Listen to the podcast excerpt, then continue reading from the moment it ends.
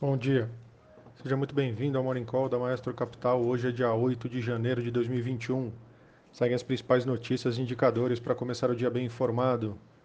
Os índices futuros dos Estados Unidos seguem alta, com os investidores otimistas em apostas de que o Partido Democrata, que ganhou a presidência, o Senado e a Câmara nos Estados Unidos, irá promover mais estímulos fiscais no país. Há muita atenção, contudo, ao relatório de emprego dos Estados Unidos hoje, que sai depois da abertura da bolsa aqui, lá pelas 10h30 da manhã. É, com isso, os índices de mercado hoje, Tóquio fechou o dia em alta de 2,36%, Hong Kong fechou o dia em alta de 1,20% e Xangai fechou o dia em ligeira queda de 0,17%. Londres está zerado nesse momento. É, Paris, nesse momento, sobe 0,53% e Frankfurt também sobe 0,72% agora pela manhã. Nas Américas, os futuros de Dow Jones estão em alta de 0,26%, os futuros de S&P 500 nesse momento estão em alta de 0,36% e os futuros de Nasdaq sobem 0,56% nesse momento. Na agenda hoje nós temos a produção industrial referente a novembro, aqui no Brasil às 9 horas da manhã. Também temos a produção e vendas de veículos é, aqui no Brasil, referentes a dezembro, às 10 horas da manhã, junto com a abertura.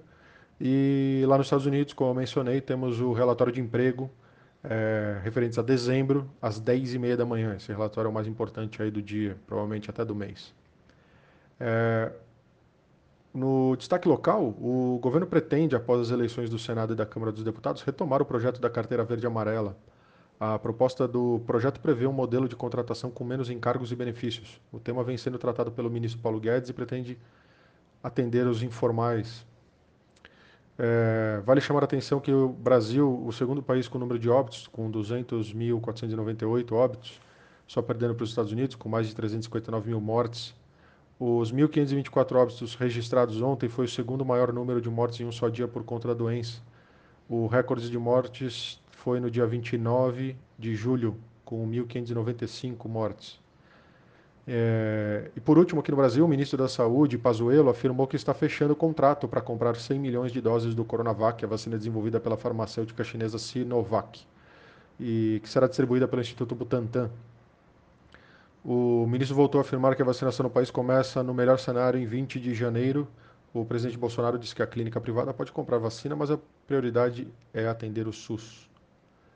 Nos destaques internacionais, as ações da montadora Hyundai dispararam quase 20% nessa madrugada na Ásia após o anúncio de que está em conversas com a Apple sobre cooperação e desenvolvimento de carros elétricos autônomos.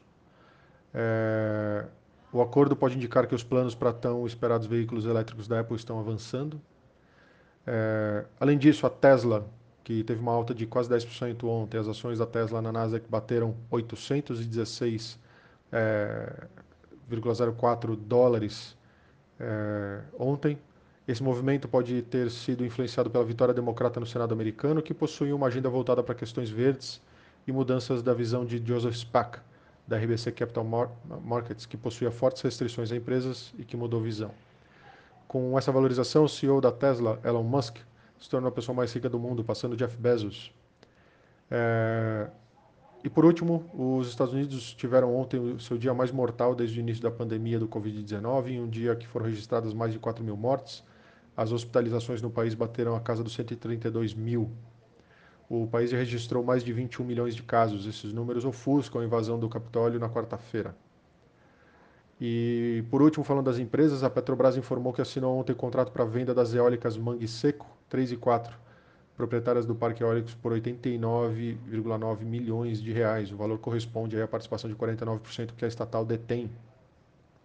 Segundo a Petrobras, a eólicas Mangue Seco 3 e Mangue Seco 4 fazem parte de um complexo de quatro parques eólicos localizados em Guamaré, no Rio Grande do Norte, com capacidade instalada de total de 104 megawatts. É, o Banco Inter também alcançou um número de 8,5 milhões de contas em 2020, um aumento de 108% comparado com o ano anterior.